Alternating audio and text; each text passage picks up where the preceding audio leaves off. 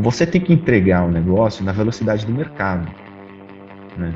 É, é isso. O, o mercado hoje está muito mais rápido, muito mais rápido. O comportamento muda. Você é cancelado uh, um dia, já, já era. Se você recuperar esse, a saúde da marca, por exemplo, vai demorar, vai custar, né? É muito rápido que acontecem as coisas. Então, rápido, você precisa agir muito rápido também. E você tem todo um, um processo seu interno. Vamos supor, você tomou uma decisão de marketing ali que você precisa fazer tal campanha, tal ação. Até aquilo chegar no consumidor demora. Então, assim, é, é, é, é super complexo, assim, você conseguir realmente ser ágil, né? Uh, seguir uma metodologia ágil, por exemplo, hoje, uh, em uma grande corporação, principalmente.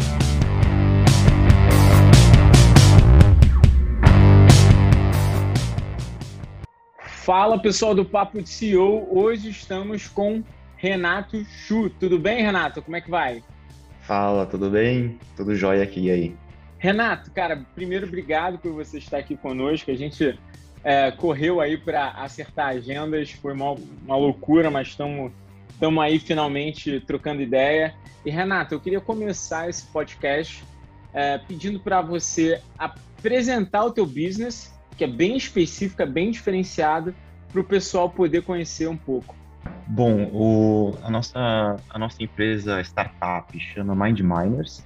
Ela pode ser explicada de uma forma curta, né? De, tem uma forma longa e uma forma curta. A forma curta que a gente fala é: a gente é uma empresa de tecnologia que oferece uma plataforma de Human Analytics para empresas poderem coletar e analisar informações sobre o comportamento humano essa é a versão curta, né? Boa. a versão, eu posso contar a versão longa, ela se estende um pouquinho mais, mas é, basicamente, né, a gente. É, oferece para as empresas, né, uma plataforma que basicamente elas podem fazer duas coisas principais, tá? É, a primeira delas, elas conseguem realizar projetos de pesquisa de mercado. Né? Então aqui, quando a gente está falando de pesquisa de mercado, geralmente são são aqueles quatro P's do, do marketing, né? Produto, preço, praça e promoção. Né? Então, vamos supor ali, você é uma, é uma indústria, você produz um determinado uh, produto, né? E você quer, por exemplo, testar a precificação do seu produto para ver se ela está correta em determinada região, testar uma campanha de comunicação, enfim. Você precisa rodar um projeto de pesquisa. Então, nessa plataforma, você consegue selecionar uma metodologia de pesquisa que a gente deixa lá para os nossos clientes e uma vez que você tem a metodologia pronta, que é um questionário uh, com todo o rigor científico, metodológico que a gente coloca lá, você seleciona quem responde. Né? Então, diferente das plataformas tradicionais, você pode escolher, ah, eu quero, por exemplo, que quem tem um pet mora em São Paulo da classe A e goste de atividades ao ar livre responda a minha pesquisa, né? E ali você espera alguns dias depois que você seleciona o seu, uh, o seu perfil é, e você obtém as respostas para o seu, seu projeto de pesquisa. Então, essa é uma das primeiras coisas que você consegue fazer, né? Projetos de pesquisa. E a outra é explorar dados de comportamento. Então, a gente coleta e agrega uma série de informações sobre o comportamento das pessoas. Em geral, são informações assim, de consumo, né, utilização, das coisas. Então, por exemplo, com que frequência você vai ao supermercado ou que você compra determinado tipo de alimento e por assim em diante. E você consegue ver essas informações ao longo do tempo organizadas em dashboards. Né? Então, são clusters de comportamento que a gente agrega ali para as empresas poderem uh, saber, por exemplo, como é que está indo o consumo em determinado lugar, para saber se elas têm que lançar um produto ali ou não. Uh, então, basicamente, são essas duas grandes coisas que as empresas conseguem fazer dentro da plataforma. Cara, sensacional. E uma das coisas que, pesquisando, lendo bastante sobre vocês, é, que eu percebi, que eu achei sensacional, é que, cara, vocês parecem ter uma profundidade bem legal em cima desses dados. E aí eu queria te perguntar, cara, como é que você está fazendo para um, é, buscar esse, esse Big Data né, é, no final do dia, da onde você retira essas informações? E dois, como é que você está conseguindo é, eu não diria granular, mas como é que você está conseguindo cadenciar essas informações, filtrar, limpar, para a gente poder é, conseguir ter esses resultados aí em dashboard? porque eu acho que essas são duas grandes dores que, as maioria, que a maioria das empresas vem sofrendo quando tenta fazer sozinha. É, não, a gente. É, é uma ótima pergunta. O grande coração que a gente diz da, do negócio hoje está nesse processo de obtenção da informação. Né? É, e, e, foi como a gente começou o negócio, na verdade. A gente, uh, no final das contas, é uma empresa B2B2C. O que eu estava comentando até agora é o lado B2B, né? Que a gente tem a plataforma por meio da qual as empresas podem realizar esses projetos de pesquisa e acessar essas informações. O nosso lado B2C, uh, eh, a gente desenvolveu já, foi lá em 2014, uh, eh, uma aplicação uh, mobile. Hoje ela já tem acesso por browser normal, então em qualquer computador. ela se chama MiSims e é uma rede de compartilhamento de experiências e opiniões. Funciona muito parecido com um Reddit, né? Então você entra nessa rede, ela é pública, você pode baixar o aplicativo é, e você seleciona ali tópicos do seu interesse. Né? Então, por exemplo, fitness ou saúde e beleza, alguma coisa assim. Você se conecta com outras pessoas e você pode ficar ali discutindo sobre temas que são relevantes para você, né? Com, com uh, fazendo posts e seguindo essas outras pessoas. E aí, enquanto você participa dessa rede, né, você recebe perguntas. E aí que está a questão. A gente fica enviando essas perguntas o tempo todo para as pessoas. É, são perguntas geralmente curtas, assim, são questionários curtos que a gente estruturou, né? Elas são sequenciais, mas uh, distribuídas ao longo do tempo. E conforme você vai respondendo essas perguntas, você acumula pontos que troca por prêmios. É como se fosse um, um Reddit ali, uma, uma rede Boa. de experiências que você vai uh, interagindo com as pessoas. E enquanto você dá a sua opinião, responde perguntas que chegam para você, você acumula pontos uh, que troca por prêmios depois. Então, assim, o grande coração da coisa, da origem das informações, vem dessa rede que hoje já tem mais de 3 milhões registrados, de pessoas registradas no Brasil. Então tá bem, uh, vem crescendo, então vem dando bem certo esse lado B2C também. Cara, golaço. É muito bom. Que, que, sacada, assim, você quando criou essa, essa primeira empresa, você já fez com o intuito de, de fazer o Mind Miners depois ou ou não? É, foi uma pivotagem de, de, modelo de negócio? Como é que foi isso? Fiquei intrigado agora. Cara. Foi. Foi, a gente pensando em, em ovo e galinha, né? A gente começou pela rede. Um, e, e, a história como começou, ela é, é bem interessante, assim, porque é, originalmente eu não sou dessa indústria, né? Eu, eu me formei administração de empresas e fui trabalhar em banco de investimento, né? E não, não entendia assim, o que eu entendia de pesquisa era muito mais o que a gente aprende na faculdade, né? E eu não, não tinha muito conhecimento sobre isso. Mas depois de alguns anos no banco, eu, eu, eu, decidi sair, comecei a ver outras coisas que eu poderia fazer assim, com minha vida, coisas bem distintas.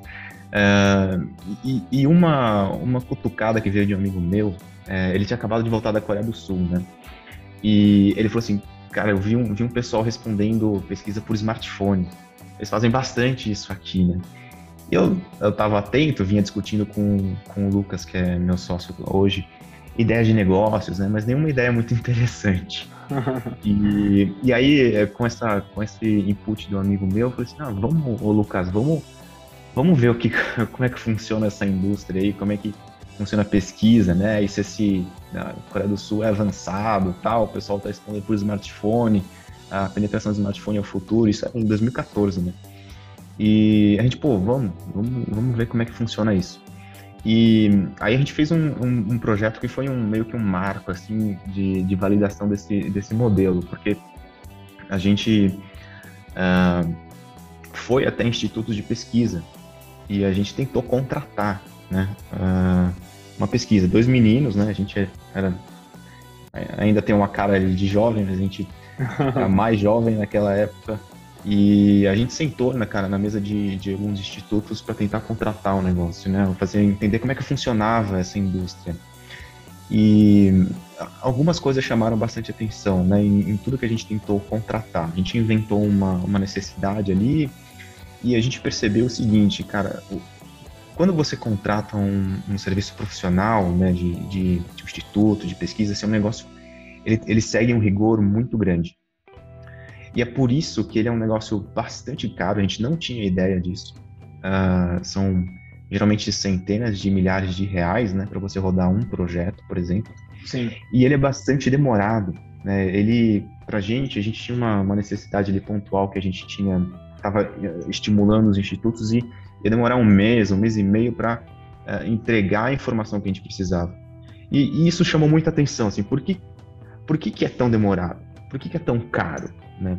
E a gente começou a, a, se debruçar sobre como é que funciona o processo de coleta de informação, de entrevista, né? Aquela história de que eu, nunca fui entrevistado na rua, então é, a gente começou a, a matutar onde estava o problema. E a nossa grande, é, eu diria que sim, diferença de como que a abordagem que a gente deu foi de simplesmente aceitar que, cara, responder questionário não é tão divertido. Não é uma coisa muito divertida, né? Uma vez eu falei para um cliente isso, ela falou, não, eu gosto. Mas é, é, raro encontrar as pessoas que, assim, gostam de passar tempo respondendo aqueles questionários extensos, né? Então, o que a gente fez, a gente concluiu que precisava fazer, é, melhorar o engajamento das pessoas com essa atividade. Porque é um negócio caro, é um negócio demorado, porque se ninguém gosta de fazer, a sua taxa de resposta vai ser muito baixa. Então, até você conseguir a granularidade, que foi a sua pergunta, né, de chegar exatamente na pessoa que você precisa entrevistar, no tempo certo, vai demorar muito tempo. Você vai precisar falar com muitas pessoas até chegar lá. Então, porque é chato, porque é entedioso, né? Uh, você acaba tendo um processo interno uh, demorado e bastante custoso. Né? Então, a ideia é toda foi, cara, a gente precisa fazer que seja um lugar que seja uh, leve, no, no, mínimo leve, que seja divertido. Então, a gente tinha é, lançado com várias features de gamificação. Então, você tem rankings que você pode ir subindo, é, troféus que você pode acumular. É, a, a, todo o aspecto de conteúdo que a gente trouxe, e a gente investe bastante em na qualificação desse conteúdo, também foi para ter assim um ambiente que favorecesse o engajamento. Né? Toda, toda a dificuldade hoje da, de, eh, de empresas é, de mídia social, por exemplo, está em, em, quanto tempo você consegue de atenção das pessoas. Então você imagina para um questionário. Então a ideia toda foi, olha, eu preciso fazer com que eu tenha engajamento das pessoas em participarem disso. Se a gente consegue fazer com que seja um ambiente agradável, um ambiente menos entedioso, né, do ponto de vista de, de questionário, automaticamente a taxa de resposta vai ser mais alta, né? O nosso tempo para obter a informação precisa também vai ser bem menor, né? É, e foi assim que a gente começou a falar, parece que faz sentido ter um lugar em que a gente é mais divertido para obter informação estruturada das pessoas. E aí foi a, a, a, assim, o início da operação lá em, em 2014. E, e mantendo a, a, primeira coisa que a gente fez foi lançar o app. Começou a entrar um monte de gente, né? Uh, e, e, e, com o tempo elas começaram a participar cada vez mais, de uma forma orgânica. Né? Então a gente não faz hoje propaganda nenhuma, assim, então tem um volume grande de novos usuários que, que vem entrando. É, e a gente conseguiu validar assim, um, um, aplicativo que era muito simples naquela época, é, com pouquíssima, pouquíssimos recursos, né? Assim, com gente que não conhecia direito a indústria e com o tempo a gente foi aprimorando isso. Mas tudo veio dessa, dessa validação que a gente fez, assim, tentando contratar mesmo e entendendo como é que funciona a, a dificuldade para você obter a informação do, das pessoas.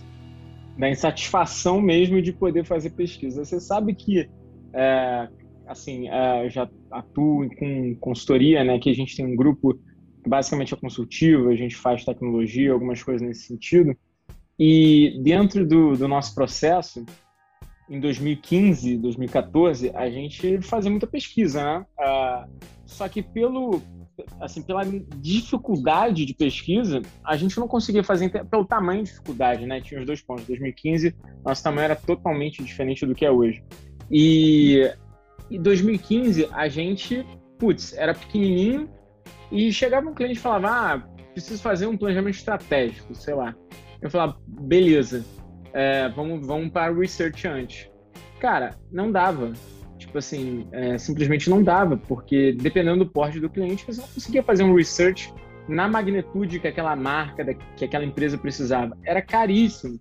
Não conseguia uhum. chegar nos, né, nos, nos, institutos de pesquisa, né, nas empresas de pesquisa. Aí você basicamente fazia pesquisa primária, meia boca, né? É, e pesquisa secundária, que no final era o nosso santo Google. É, dá para fazer? Dá para fazer. Mas, putz, dependendo da, da, da empresa, cara, é, não dá, não dá para você, por exemplo, fazer um planejamento estratégico só com isso, né, cara? É, então, e você acaba correndo um, um, certo risco, né? Porque, assim, você pega informações primárias, vamos supor, você ia fazer um projeto novo ali. E o, a dificuldade é, é, caro porque você tem que chegar nas pessoas certas, né? Aí você vai no, no Facebook, nos seus meios de contato, você manda um questionário. Então, primeiro que você começou com um viés enorme ali, né, de, de quem está é, é realmente o teu potencial consumidor, né, daquele produto que você quer fazer ou, ou daquilo que você está testando. É, se é uma pessoa com vínculo com você, ela tende a responder diferente também.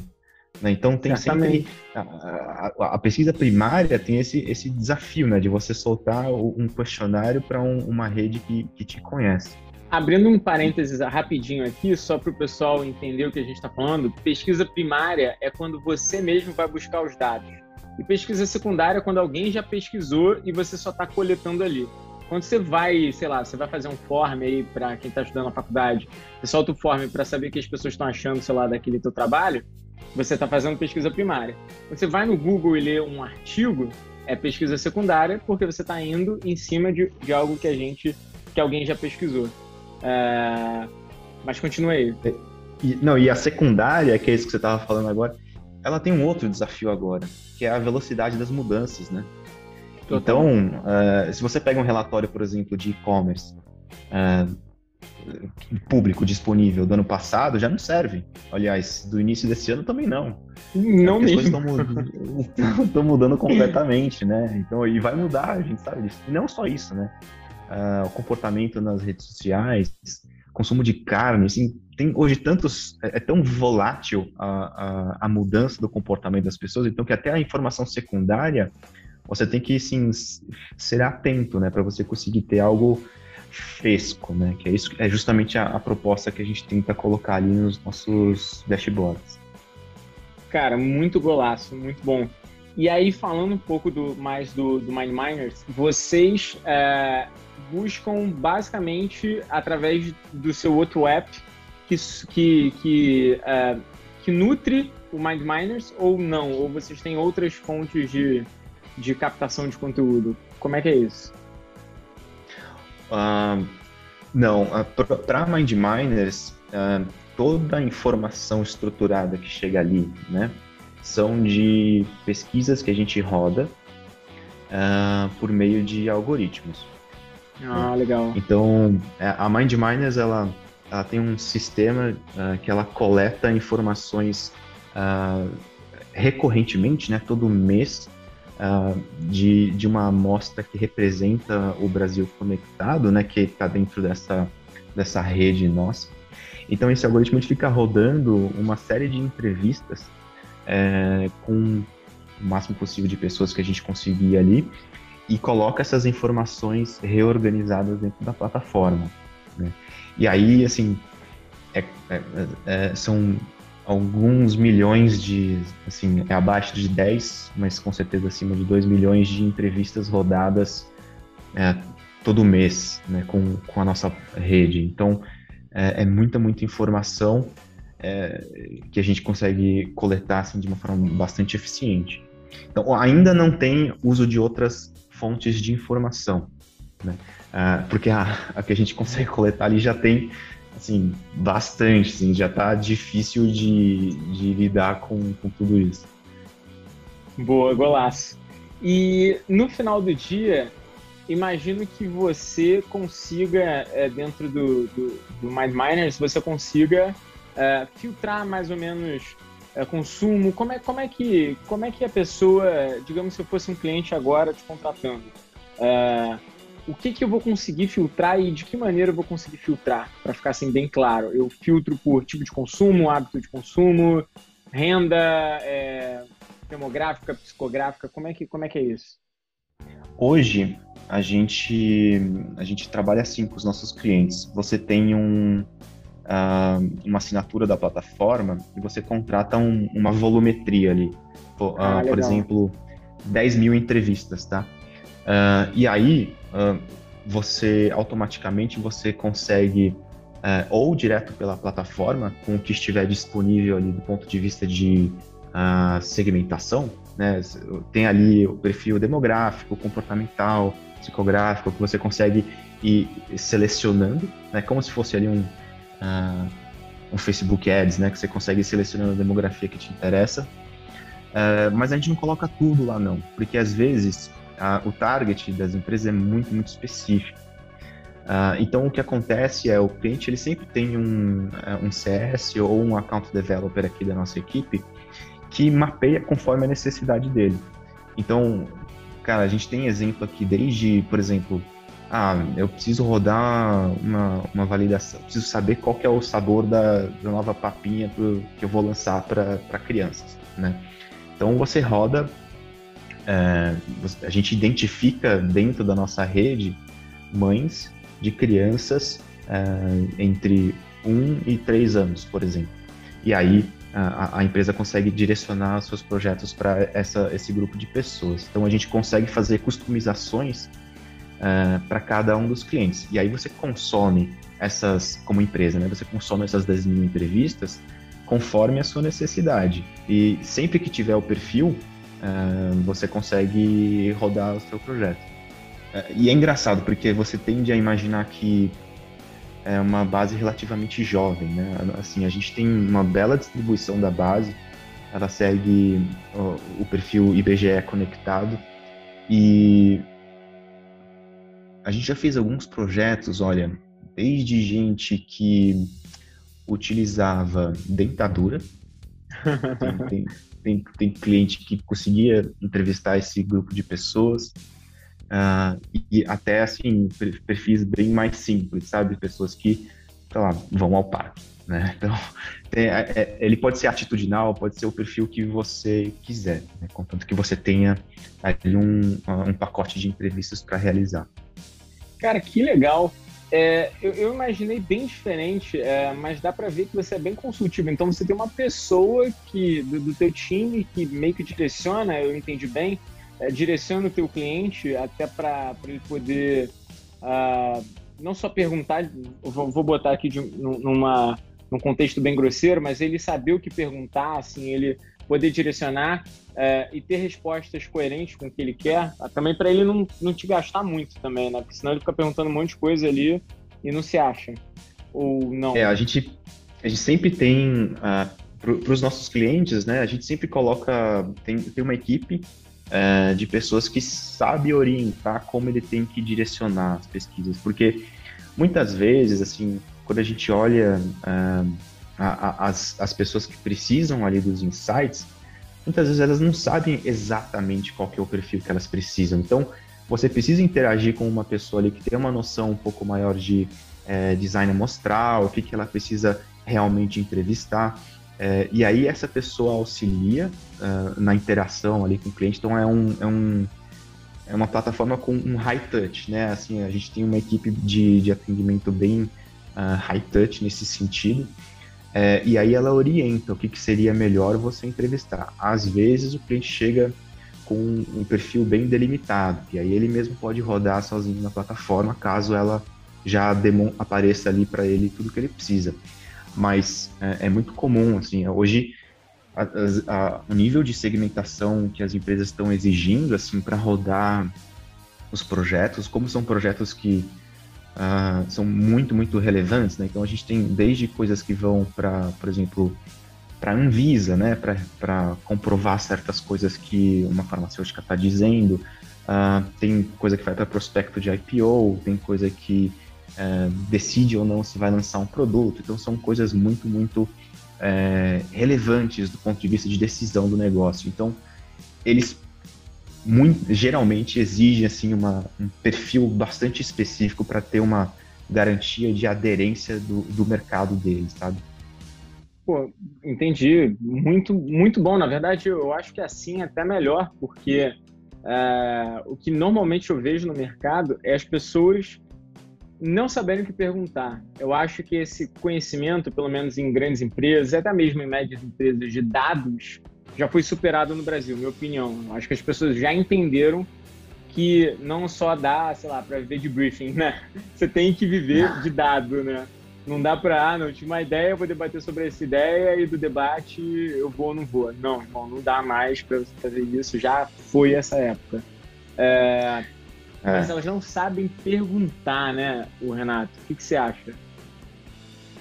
É, eu acredito que é, as pessoas até cons conseguem fazer bem até as perguntas de, de, desafios de negócio, né? A dificuldade que pelo menos a gente vê aqui é a tradução de um, de um problema de negócio para um problema de pesquisa, que é, beleza, como é que eu respondo esse desafio de negócio uh, com as perguntas certas do ponto de vista de pesquisa?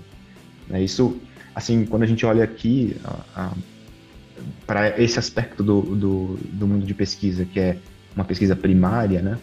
Ela, ela, ela é dividida em três, três grandes etapas, né? Que é vai a, a, o questionário ou, ou, o planejamento, né? A, uma parte inicial ali que você tem que construir um questionário.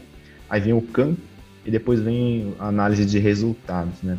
Essas três etapas elas são elas são é, difíceis mesmo, assim, de, de uma pessoa, por exemplo, que está dentro do marketing, de saber super aprofundado como que deveria ser feita a pergunta, como que tem que ser a amostra, como que funciona cálculos estatísticos, sabe? É, um, é uma demanda bem grande hoje que tem sobre esses profissionais para avançarem, assim, dentro desse mundo de analytics, de análise, de...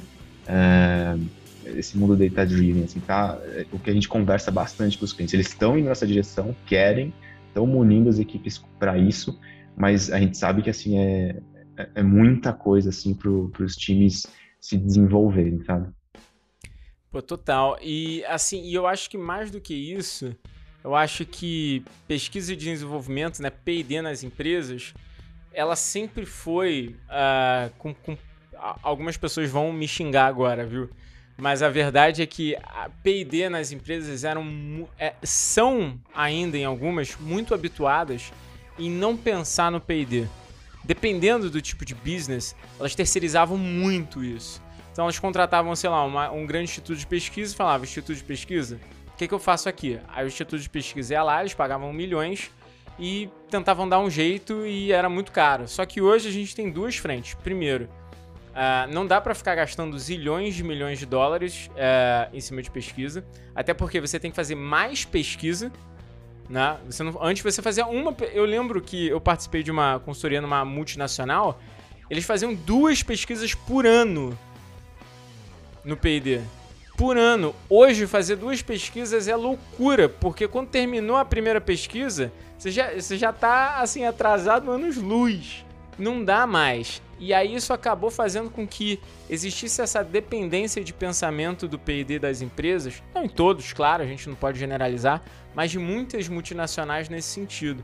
E aí agora você está precisando de um profissional dentro da empresa que consiga pensar em pesquisa e consiga utilizar bem as ferramentas disponíveis no mercado. Então, uh, eu, o que eu achei mais legal você falando sobre isso é porque quando a gente entra dentro de uma, de uma multinacional, uma empresa grande, até mesmo média, pequena, é que o cara lá dentro ele não sabe direcionar. Ele às vezes já até tentou fazer uma pesquisa, contratou alguma coisa, mas não perguntou direito, não direcionou. Então essa tua tratativa com o cliente deve fazer total diferença. Você deve ter até uma fidelização maior por isso, né? Cara, é, é um, é um ponto muito verdadeiro, viu? É, a gente vê realmente, às vezes, uh, ele sabe o que tem que fazer, ele sabe que tem que ouvir o consumidor. Uh, a gente envia, faz um, um super projetaço, né? A gente tem uma equipe de serviço também que, uh, caso o cliente opte, né? A gente faz o processo inteiro para ele também, utilizando a plataforma.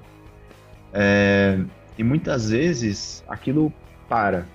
A gente vê que entrou, chegou na pessoa certa, mas aquilo não propagou uh, não, não foi transformado em ação. Ou às vezes ainda, né, em, em, em organizações mais tradicionais, a gente fala uma coisa, a, a pesquisa trouxe uma coisa que ele não, não concordava. por exemplo. Isso já aconteceu com, com a gente uma vez que estava apresentando para um, é, um CEO de, de uma empresa e tinha uma informação ali que, olha, os consumidores não vão que a sua, eles veem a sua marca assim. Aí ele falou, não, não vem assim não. não, é, não é a gente que está falando, são os seus consumidores, sabe? Não, não, não é, não é assim não. E aí você entende que entra num conflito ali interno com a, a pessoa que ela tem uma crença, né? E está chegando informação e ela não está pronta ainda para aceitar assim, olha, aquela história de que é, in God we trust, né? The rest bring data. Ah, são é. dados, a galera tá falando isso aqui, você tem que ouvir isso, é verdade, sabe? Então, tem uma questão de maturidade de certas empresas que estão, então, sabem que tem que fazer, elas estão fazendo um pouquinho, mas ainda lá dentro o, não propaga o suficiente para aquilo se transformar em ação. Tá?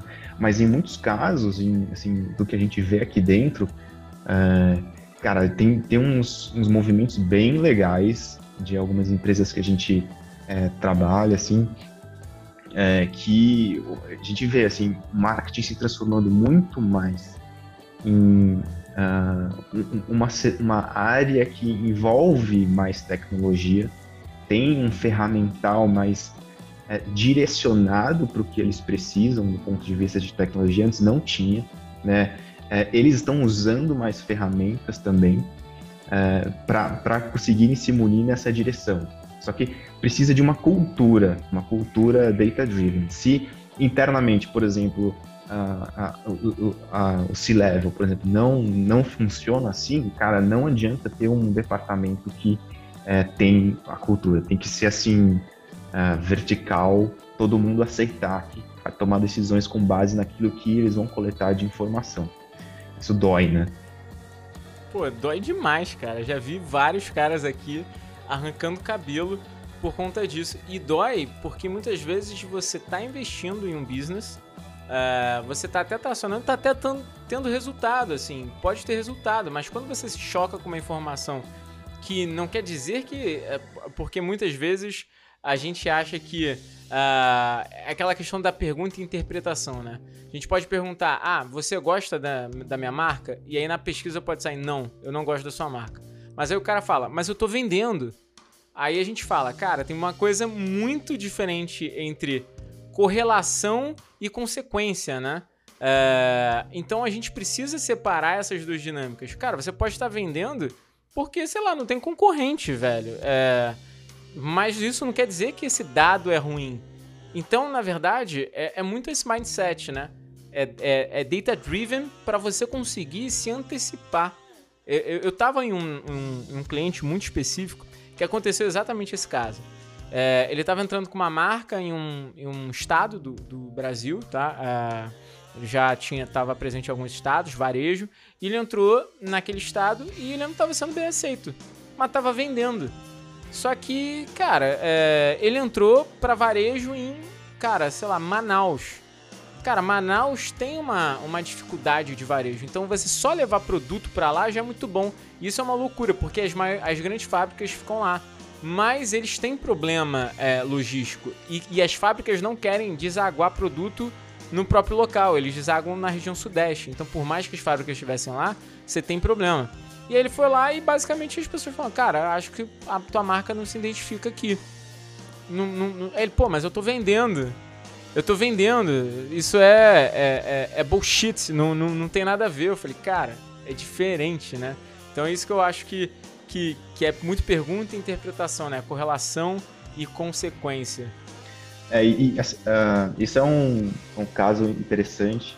Uh, a gente vê assim, hoje não é que não falta dado, né? Não falta informação. Tem que saber priorizar, filtrar aquilo que te interessa, aquilo que, que é confiável uh, e, e, saber julgar, né? Hoje a quantidade de informação que tem por aí uh, e, e, até nas organizações mesmo que uh, contratam uma série de serviços, não, não falta informação. É. A questão é como você interpreta ela, como é que você uh, tem uma equipe com um repertório para saber olhar essas informações corretamente e saber tomar a decisão, né? E velocidade, né? Tudo isso não deixando de falar que você tem que fazer numa velocidade que, assim, não é habitual, né? Quem fazia isso cinco anos atrás, cara, a velocidade é 10 vezes mais rápida, né? Sim, é. Isso a gente, a gente sente aqui na pele, assim, os projetos. Imagino. É, é, a gente, você tem uma ideia, assim, a gente consegue manter hoje um, um, um campo, em média, com, com três dias, assim. Tem Caraca. campo de, de coleta, assim, que é realizado em algumas horas, é, sai pelo Brasil inteiro, já teve casos, assim, de é, pesquisa nacional, né, abrangência nacional, é, representatividade IBGE, feitas em, em, quatro horas. Acho que o recorde foi esse. Que e, isso, é muito louco isso. É, tem algumas, mas não é, não é o padrão, sabe? Às vezes assim, eu preciso saber um pulso muito rápido de uma informação. Aí, beleza. Geralmente são é, projetos um pouco mais extensos, né? Que é, envolve cruzamento de dados, perfis complexos, aí o, o campo acaba se estendendo um pouco mais, né? De, devido à complexidade natural da coisa. Mas sim, assim, o, uh, a gente fala que você tem que entregar o negócio na velocidade do mercado. Né? É, é isso. O, o, mercado hoje está muito mais rápido. Muito mais rápido. O, o comportamento muda. Você é cancelado uh, um dia já, já era. Já era. Você, você recuperar essa, a saúde da marca, por exemplo, vai demorar, vai custar. Né? É muito rápido que acontecem as coisas. Então, muito rápido, você precisa agir muito rápido também. E você tem todo um, um, é, um processo seu interno. Vamos supor, você tomou uma decisão de marketing ali que você precisa fazer, tal a campanha, tal ação. Até aquilo chegar no consumidor, demora. Então, assim, é, é, é, é, super complexo, assim, você conseguir realmente ser ágil, né? Uh, seguir uma metodologia ágil, por exemplo, hoje, uh, em uma grande corporação, principalmente. Cara, exatamente. Exatamente. É, eu sou suspeito para falar de metodologia ágil. eu me amarro aqui tudo que a gente faz em cima de ágil. É, e, e, uma coisa que eu acabei gostando bastante aí quando a gente estava lendo sobre vocês é porque. Uh, e, e, o nosso público, na verdade, não tinha escutado sobre isso. É porque, devido à velocidade, não dá para você fazer sozinho, sabe? Você precisa de mecanismos de, de, de granulação, mecanismos para poder trazer essa informação é, rápida para você. E é muito do que a MindMiner se propõe. E, e eu tava olhando aqui, cara, você trabalha pros caras grandinho, hein? Parrudinho aí no mercado, né? É, tô vendo que, que o pessoal aí tá usando bem. Me conta aí como é que tá, tá teu portfólio. Tô vendo aqui, pô, você atende McDonald's, é isso mesmo, cara? É, a gente tem um portfólio. A gente tem clientes que estão há bastante tempo com a gente já.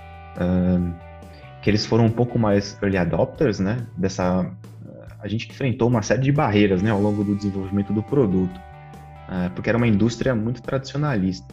E, e ela é uma indústria tradicional uh, e que requer muita credibilidade. Né? Uh, então, até a gente conseguir espaço entre os grandões demorou um pouquinho. Mas sim, a gente tem hoje, a gente trabalha muito com, com indústrias de alimento e bebida. Né? Então, as, as principais companhias, né, hoje elas estão trabalhando com a gente.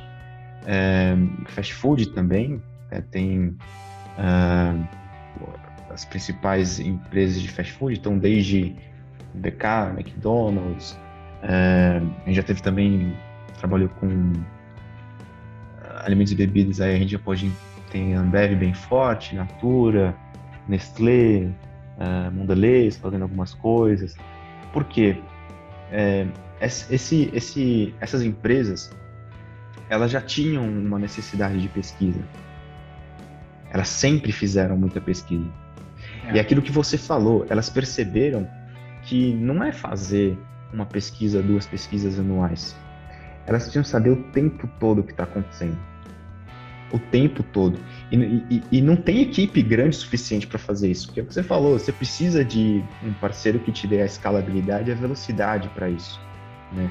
E óbvio, essas, essas, esses projetos que são grandes, que acontece uma, duas vezes por ano, eles continuam existindo, mas devido à velocidade, volatilidade das coisas, você precisa ter um, um, uma equipe que tem é, o acesso rápido para entender, olha, puta, essa campanha tá vai dar certo ou vai dar errado, teve brand lift ou não, é, devo lançar essa embalagem ou não, uma coisa que a gente faz é relativamente simples, né? É super relevante. Cara, vou mudar minha embalagem. Preciso saber se a intenção de compra aumenta ou não. Cara, você vai gastar na sua, na sua linha de produção, primeiro faz um teste para saber se vai aumentar ou não. Então, simplesmente manda para seus consumidores para saber, né? Então, é, tem, tem, e a gente percebeu que uma vez que a equipe tem esse ferramental, que ela consegue rodar automaticamente isso em questão de alguns dias, é, eles utilizam. Então, as decisões de algumas empresas assim, é, que estão dentro de casa estão sendo assim. A gente fica super contente de ver assim essa evolução, sabe, de é, de tomada de decisão, assim, os analistas de CMI, por exemplo, conseguindo passar rápido para as outras BUs o que, que elas têm que fazer. Então, mas foi um processo bem árduo, assim, para a gente conseguir é, mostrar para é, grandes instituições, né, empresas, que existe um, um meio meu, novo, uma forma nova de fazer a, a, a pesquisa. E você já recebeu investimento, né, Renato? Você já, já teve aporte aí. Como é, como é que funciona aí teus rounds? Como é que tá essa, essa dinâmica aí com o investidor? Cara, o primeiro, o primeiro round que a gente fez, a gente fez dois muito próximos ali, logo no lançamento do. A, a gente fez no PPT, né? A gente captou no PPT. Boa. Ah, Na raça. Um, é, uns, uns malucos aí estão até hoje com a gente eles curtem muito o negócio, assim, a gente fez uma rodada Angel, né? É, ela somou um milhão e meio, foi lá em 2014, 2015. É, eles fizeram um aporte e foi o, o que a gente precisava para fazer o lançamento né, da, da rede. A gente começou com a rede e começou a fazer alguns testes de venda lá no, lá no início. E, e, a gente cresceu assim relativamente rápido e bem né? Com pouco tempo a gente estava com geração de caixa, break-even e tudo mais. E a gente gastou um tempão no desenvolvimento do, do nosso produto de hoje. A gente ficou uns dois, três anos desenvolvendo ele. É, até que agora, uh, no início desse ano, a gente anunciou né, uma nova rodada que entrou uh, alguns investidores institucionais, né, dentre eles é, a Capital, a KPTL, que liderou a, a rodada, é, o pessoal da Darwin também, alguns sócios da Mauá Capital, é, um pessoal que entrou assim para o nosso novo estágio, né? Uma rodada de em torno de 6 milhões, que pode chegar a 9, dependendo de alguns, alguns critérios. É, e é justamente para a gente fazer essa evolução da plataforma, assim, de conseguir é, dar autonomia para os clientes rodarem tudo que eles precisam de uma forma assim simples, uh, ágil, né? Uh, e relativamente acessível, né? Pô, golaço, cara. E hoje seu principal foco é Brasil, você já está sendo utilizado fora Brasil. Isso, isso é uma dor, né, para quem trabalha com Big Data, né? Já, já é difícil trabalhar com Big Data no Brasil porque, ah, faz o, faz, sei lá, coleta dados do Brasil. Putz, é, é, é quase a meia Europa, né? Então, eu não sei como é que tá no teu roadmap aí, olhar para fora do Brasil, se vocês já estão atuando, como é que tá isso? A gente tem alguns clientes, é, devido à característica deles, né, de serem globais, eles às vezes pedem algumas coisas, principalmente Latam pra gente. Então a gente roda algumas coisas Latam, às vezes com parceria ou às vezes com a própria plataforma do cliente. No entanto, o Missings, né, que é a rede de informações e a rede de experiências, ela é só Brasil, né? A gente consegue fazer algumas coisas Latam ainda assim com, uh, com alguns parceiros. A gente fica super feliz de ver que tem a, a confiança do, do, cliente, né, que que está demandando para a gente fazer algumas coisas uh, internacionais. Né? Ainda não está no, no roadmap. A gente sabe que tem tem oportunidade para a gente, é, mas cara, vida vida de startup é saber falar não, né? E olha, é. a gente a gente demorou até entender isso. A gente saía, saía falando sim para tudo. E do nada a gente tinha ali um, uma chuva de coisas para fazer, porque você falou sim para tudo. E aí agora a gente tem que aprender um pouquinho que a gente tem que, olha, calma, uma hora vai chegar lá. Por enquanto ainda não, não tá assim uh, com uma data, só sabe que tem a oportunidade. O golaço, cara. É, e pra gente pontuar um, uma. Na verdade, todo final do, do papo de CEO, a gente sempre pede duas coisas. É, primeiro, se você fosse poder estampar uma frase assim para você vestir no, na camisa e você vestir isso, qual frase seria? E é bem e, é, e, essa pergunta é bem assim do nada, a gente nem avisa para para causar surpresa mesmo. Eu vira e mexe eu fico pensando assim sobre sobre o negócio, né? Sobre a nossa jornada, o, o caminho que existe pela frente. É... E, e uma coisa que eu, que eu li, se eu não me engano, foi eu acho que no, no Sonho Grande do, do Jorge Paulo Lema, não tenho certeza, tá? Não vou atribuir a ele essa frase, mas era de que se os seus sonhos não te dão medo, eles não são grandes o suficiente. Pô, golaço, hein? Isso às vezes assim me ajuda a falar assim, cara,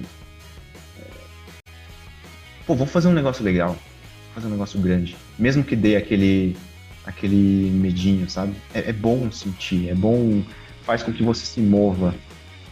É, e, e é aquela história de é, sonhar pequeno dá o mesmo trabalho que sonhar grande. Sim. Então, essa é uma frase que eu acho que vira e mexe, eu, me ajuda a, a, a me motivar, a saber que eu, cara, tenho que, quero fazer um negócio grande, quero fazer um negócio que impacte. É, então, acho, que, acho que seria essa, mas pegou de surpresa aí. Cara, mas essa frase eu vou te falar é golaço. E por que é golaço? Eu, eu me ponho muito nessa, nessa posição e essa frase se identifica muito comigo. Porque quando eu comecei a empreender, é, eu acho que eu tinha algumas crenças limitantes, sabe? Eu acho que eu pensava pequeno demais. Então, é, chegou o meu primeiro ano, eu olhei para trás e eu falei: caramba, que legal, agora eu me remunero. Foi isso, falei: pô, muito maneiro, me remunero, tô pagando minhas contas, é super legal. E aí eu comecei a, putz, entender mais, ter conversar com outras pessoas, com outros empresários e comecei também a atuar em empresas muito grandes. E eu via é, a grande diferença do, daquele mega empresário que faturava, sei lá, 80 vezes mais estava me contratando ali, é que, cara, ele, ele nunca pensou pequeno, sabe? Tipo, é, ele fala com uma tranquilidade. teve um, um gestor de uma empresa de, de indústria de linha branca, né? Varejo, ar-condicionado. É, era uma indústria multinacional de ar-condicionado. E ele falava o seguinte: ah, não, porque a gente vai atuar aqui, eu acho que a gente de repente podia, cara, acho que esse produto aqui, acho que é legal ir pro México. Vou, vou abrir uma expansão, vamos fazer expansão pro México. Ele falava numa naturalidade, tipo assim, não, vou, vou atacar o México, vou pegar o México inteiro, acho que próximo ano dá. Vamos se preparar ali para atuar no próximo ano, dá. É, e tudo bem. E a gente fala, putz, cara, mas não é tão fácil assim pro México. Você tá num momento, ele não tava num momento tão, tão trivial assim no negócio. Não, mas dá sim, dá de boa. E aí a gente terminou o projeto e no ano seguinte eu liguei para ele, falei, cara, e aí? Como, como é que foi? Putz, cara, consegui pro México, tô, tô atuando lá e tal. Agora eu tô pensando em vender pra Ásia. Pra onde pra Ásia? Pra toda ela. Eu falei, pô, cara, tá de brincadeira, né?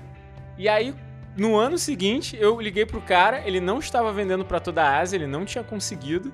Ele só estava em poucos, pouquíssimos pontos da Ásia, na verdade, assim, bem, bem embrionário. Eu falei, pô, cara, mas foi pra Ásia, fui, não tô vendendo tudo que eu queria, tô muito pequeno, mas me aguarde. Vou, a Ásia vai ser minha. Ele, assim, a naturalidade que ele falava sobre como expandir negócio era, era, era tão natural que eu falava, cara, eu penso muito pequeno. Isso me deu um estalo, foi um aprendizado para mim que, tipo, assim, por que a gente não pode mais? Só depende da gente, né? E, e parece uma frase aspiracional, assim, viagem, mas não é, né, velho? Assim, quem, quem tá no batente sabe. É, a gente, a gente, cara, é isso que você falou assim, a gente se sabota mesmo. Acha que, pô, você tem limite. É, tudo ah. bem que você não precisa ficar sonhando com, assim, sei lá, qualquer coisa, sabe que não faça muito sentido e tal, mas não, não vai custar, assim, você ter a ambição. uh, e fazer o plano para isso. E o legal do exemplo que você deu é que ele também falhou, né? Ele não, não, não é. conquistou a Ásia em determinado momento. Mas isso faz parte também, né? Porque uh, na, você também sabe, assim, pô, uh, quantidade de tropeço, de erro, de, cara, é, besteira que você faz na jornada é, acontece o tempo todo e você não vai com, conseguir cumprir. O, o objetivo, assim, o que faz a diferença é você estabelecer metas é, que sejam emocionantes. É, se, ela não, se, ela não, for emocionante, você não, não, não se move, né? Ter que ser emocionante. Também tem que ser razoavelmente atingível, né? Não pode ser um negócio absurdo. Uh, mas ela, tem que ser emocionante para você e ir na direção, senão, pô, qual, qual que é a graça, né? É isso aí. Cara, papo 10 contigo, Renato. Que bom que a gente conseguiu finalmente é, se encontrar.